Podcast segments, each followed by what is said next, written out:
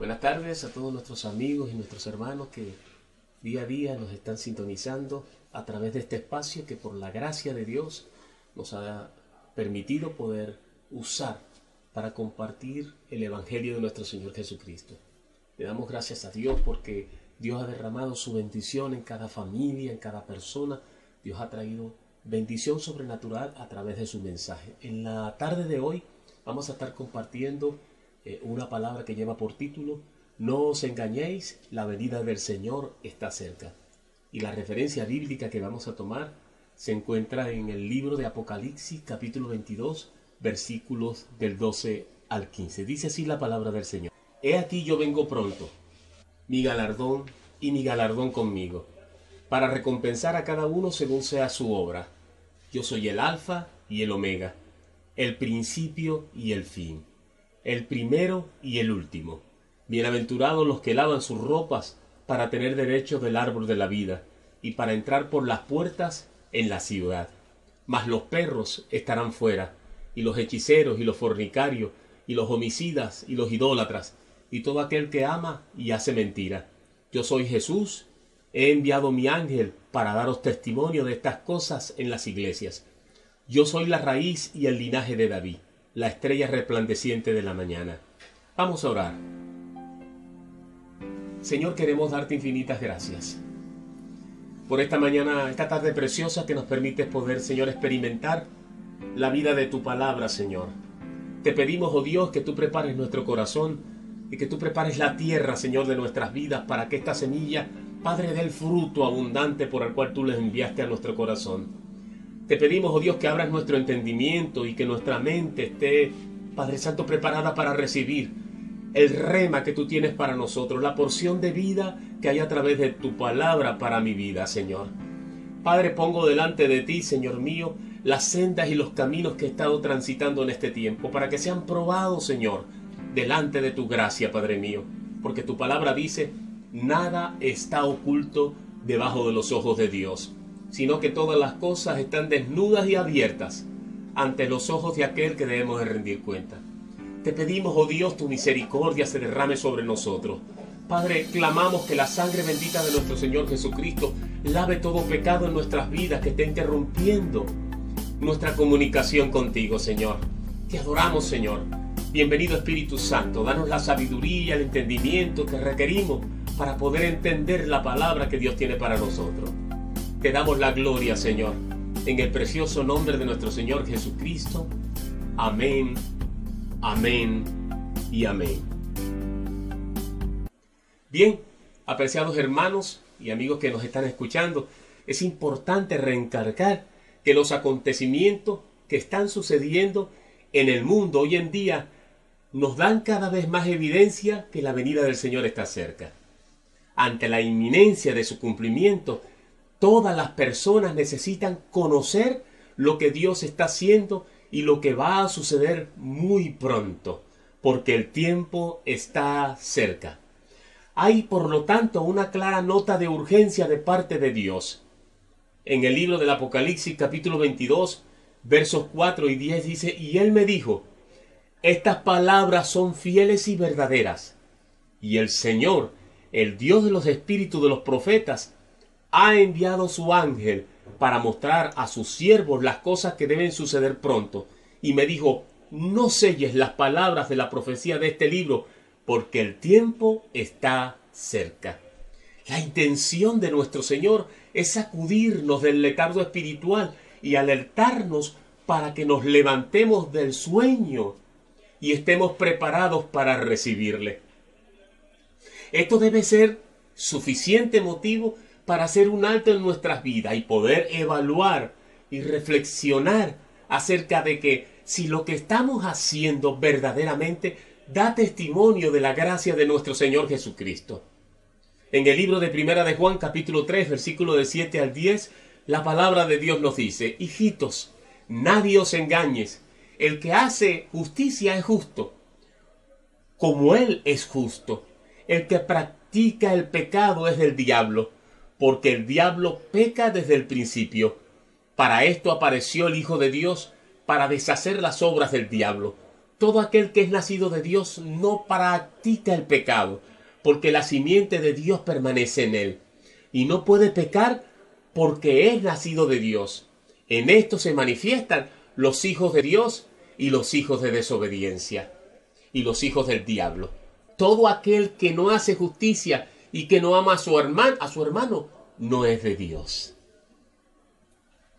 Ahora, entendamos algo. En Primera de Corintios capítulo 1, 18, la palabra de Dios nos dice algo que debemos reflexionar y entender mientras estemos en este mundo. Dice, porque la palabra de la cruz es locura a los que se pierden, pero a los que se salvan, esto es a nosotros, es poder de Dios. Muchos, por la ignorancia que tienen de la palabra de Dios, han cegado su entendimiento, alejándose de Dios y siendo arrastrados por las pasiones vergonzosas de este mundo, ignorando el fin que les espera como consecuencia de no atender a la misericordia de Dios a través de la gracia de nuestro Señor Jesucristo. Cada persona tiene que tomar su propia decisión y Dios la respeta, haciendo que su juicio sobre ellos sirva para que la postura que tomen tenga como consecuencia eternas. Cuando el Señor vuelva, esas decisiones fijarán su destino, su destino eterno, y determinarán cómo será su carácter para siempre. En el libro de Romanos capítulo 1 del 21 al 23 dice la palabra del Señor, pues habiendo conocido a Dios, no le glorificaron como a Dios, ni le dieron gracia, sino que se envanecieron en su razonamiento, y su necio corazón fue entenebrecido. Profesando ser sabios, se hicieron necios y cambiaron la gloria de Dios incorruptible en semejanza de imagen de hombre corruptible, de aves, de cuadrúpedos y de reptiles. Por esto Dios los entregó a pasiones vergonzosas, pues aun sus mujeres cambiaron el uso natural por el que es contra natura, y de igual modo también los hombres, dejando el uso natural de la mujer, se encendieron en sus, las, en sus lascivias unos contra otros, cometiendo hechos vergonzosos, hombres con hombres, y recibiendo en sí mismo la retribución debida a su extravío. Y como ellos no aprobaron tener en cuenta a Dios, Dios los entregó a una mente reprobada para hacer cosas que no convienen, quienes habiendo entendido el juicio de Dios, que los que practican tales cosas son dignos de muerte, no sólo las hacen, sino que también se complace con los que la practican. ¿Merece la pena servir al Señor? Sería esa pregunta importante que podamos hacernos cada uno de nosotros y reflexionar en nuestro corazón. La palabra de Dios nos alienta en Primera de Corintios, capítulo 15, 58.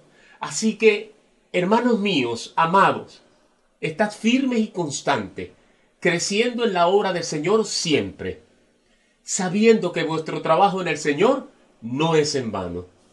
Y lo ratifica en el libro de Apocalipsis capítulo 22, 10, y me dijo, no selles las palabras de la profecía de este libro, porque el tiempo está cerca, porque ante la inminencia de su cumplimiento, todas las personas necesitan saber y conocer lo que Dios está haciendo y lo que va a suceder pronto, porque el tiempo está cerca.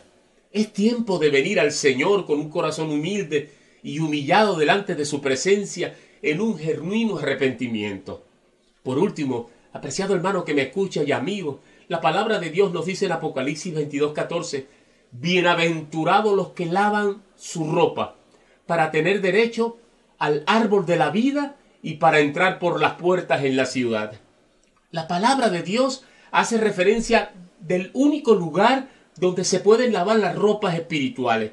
Y es a través de la sangre del Cordero de Dios, de nuestro Señor Jesucristo. Y esto solo es posible a través de su gracia, por medio de la cual somos redimidos de la maldición del pecado. Solo así tendremos al árbol de la vida y entrar por las puertas de la ciudad santa. Dios llama continuamente a los pecadores al arrepentimiento. Pero las escrituras nos advierten de que puede llegar el momento en que el pecador se endurece a tal punto que Dios lo abandona. En el libro de Oseas 4:17, la palabra dice, Efraín es dado a los ídolos, déjalo. Y el mismo Señor Jesucristo nos enseña en Mateo 15:14, dejadlos, son ciegos guías de ciego, y si el ciego guiare al ciego, ambos caerán en el hoyo. Apreciado hermano y amigo que me estás escuchando, si después de conocer todo lo que Dios ha hecho y va a hacer en este mundo, si persistes en rechazar y endurecer tu corazón, solo tienes la opción de seguir adelante por el mismo camino que has elegido. De hecho, como ya hemos visto a lo largo del Apocalipsis, el pecador que rechaza arrepentirse se vuelve cada vez más perverso, blasfemo y provocador. Se vuelve insensible a la voz del Espíritu Santo y ya solo le queda seguir su propio camino malvado. Cada uno se comportará como lo que es y no dejará lugar a la duda. Los que aún no han lavado sus ropas en la sangre del cordero, de ellos nos dice la palabra que estarán fuera. Esto implica que serán excluidos de las bendiciones del Padre y que pasarán a la eternidad al lago que arde con fuego y azufre y que es la muerte segunda. ¿Quiénes serán estos? El libro de Apocalipsis es claro en el capítulo 21, 8. Y dice la palabra del Señor, los perros. En la antigüedad eran sucios animales que merodeaban en los basureros de las ciudades. Y se usa metafóricamente en la Biblia para referirse a los que desprecian la salvación de Dios. Esto lo vemos en el Salmo 22, 16 al 20 y en Filipenses 3.2. Guardaos de los perros, guardaos de los malos obreros, guardaos de los que mutilan el cuerpo. En segundo lugar, la palabra de Dios dice que los que estarán fuera son los hechiceros. Son personas que sirven activamente a Satanás. Y por supuesto estarán incluidos también quienes buscan sus servicios, los fornicarios, son los que practican cualquier tipo de inmoralidad sexual. Los homicidas, los que cometen asesinato, los idólatras que rinden culto a las criaturas en lugar de al Dios creador de todas las cosas, y todo aquel que ama y hace mentira. Estos son los que siguen el ejemplo de Satanás, como dice Juan 8:4. ¿Cómo están tus vestiduras? Evalúa tu vida delante del Señor. Pide al Espíritu Santo que te muestre qué camino estás tomando en estos días. A lo mejor estás diciendo, no, yo recibí a Jesús en mi corazón, pero esto no es suficiente. Es necesario mostrar esa vestidura resplandeciente con la cual el Señor nos viste cuando somos fieles a su palabra y caminamos en obediencia a su voluntad. La desnudez es una vergüenza para los hijos de Dios. Es fundamentalmente el estado de nuestras vestiduras. El Padre las mirará y según el estado en que se encuentre, nos serán abiertas las puertas del cielo o las puertas del infierno. La palabra de Dios nos dice en Zacarías 3, capítulo 3, versículos del 3 y 4, y Josué estaba vestido de vestiduras viles y estaba delante del ángel. Y dice el 4, y habló el ángel y mandó a los que estaban delante de él diciendo, quitadle esas vestiduras viles. Y a él le dijo, mira que te he quitado de ti tu pecado y te he hecho vestir de ropas de gala. El pecado mancha nuestras vestiduras, las ensucia y las convierte en vestiduras viles. Es claro que los pecadores tienen vestiduras viles y que es el Señor quien quita nuestros pecados con la sangre gloriosa de Jesucristo en la cruz del Calvario, cuando le recibimos en nuestro corazón con fe y un genuino arrepentimiento y Él cambia esos trapos viles por ropas de gala. Pero tienes que cuidar lo que te da para que no las manches y vuelvas a pecar.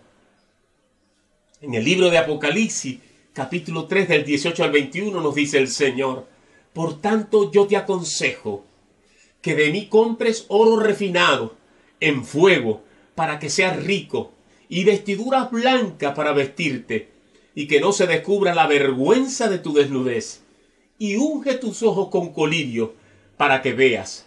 Yo reprendo y castigo a todo lo que amo. Sé pues celoso y arrepiéntete. He aquí que yo estoy a la puerta y llamo. Si alguno oye mi voz y abre la puerta, entraré a él y cenaré con él y él conmigo. Dice el Señor Jesucristo, y al que venciere, Le daré que se siente conmigo en mi trono, así como yo he vencido y me he sentado con mi Padre en su trono. Apreciado amigo y hermano que me estás escuchando, hay algo más simplemente que una decisión religiosa de aceptar a Jesucristo. Es necesaria una transformación y no la podemos hacer por nuestra propia voluntad. La palabra dice transformaos por medio de la renovación del conocimiento de Dios, despojándonos del viejo hombre y sembrando su palabra en nuestras vidas. Es el llamado de Dios en estos momentos para que podamos quitarnos esas vestiduras viles. Y la única manera es reconocer en nuestra vida que hemos estado caminando desviados de la voluntad de Dios. Y venir al Señor, venir delante de su presencia en un corazón humilde, contrito, derramados delante de su gracia y decirle, Señor, en esta hora reconocemos, Señor, que hemos estado caminando por sendas, padres, que no te agradan. Pero sabemos que tú eres un Dios de misericordia y un Dios de amor, que no viniste a juzgarnos, sino viniste a salvarnos en Cristo Jesús. Y en la cruz del Calvario está el sello, Padre Santo, del sacrificio que nos lleva a la vida eterna, por esa sangre preciosa que Jesucristo derramó. Acepto, mi Señor Jesús, como único Señor y Salvador de mi vida. No hay otro nombre bajo del cielo dado a los hombres en la cual poder ser salvo. Cristo Jesús, Señor nuestro. Desecho toda idolatría, desecho toda práctica de santería, desecho toda práctica contraria de aberraciones sexuales, desecho todo pensamiento contrario a tu voluntad y me pongo delante de ti para que sea Padre Santo la dirección de tu Santo Espíritu la que transforme mi vida, Señor, y me conduzca a la senda de justicia, que me lleve, Señor, a ser merecedor, Padre amado, del árbol de la vida. Padre Santo, y entrar por las puertas de la ciudad santa, de la nueva Jerusalén. Te damos infinitas gracias, Señor, porque hoy, Padre Santo, es un día nuevo para mí. Hoy nazco, hoy hay un nacimiento espiritual en mi ser. Hoy nazco nuevamente, Señor. Una nueva criatura, Señor, está emergiendo de mi interior, Padre amado. Una, una, a la estatura, Padre amado, como dice tu palabra, hasta que lleguemos a la estatura del varón perfecto, Cristo Jesús, Señor nuestro. Te damos infinitas gracias en el nombre de Jesús. Apreciado hermano que me estás escuchando y amigo, si hiciste esta oración de corazón sincero, déjame decirte algo. Has henchido el corazón de Dios y el Espíritu Santo se regocija ahora en ti. Y Él te dará la luz que traerá entendimiento y revelación y te dará el discernimiento para que puedas caminar en obediencia. Ahora necesitas algo más. Descansa en el Señor. Por nada estéis afanosos, dice la palabra de Dios en Filipenses. Si no sean conocidas delante de Dios todas vuestras peticiones en oraciones y ruego y con acciones de gracia. Y la paz de Dios que sobrepasa todo entendimiento guardará vuestro corazón y pensamiento en Cristo Jesús. Descansa en el Señor y Él te dará la victoria. Que el Señor te bendiga y hasta otra nueva oportunidad.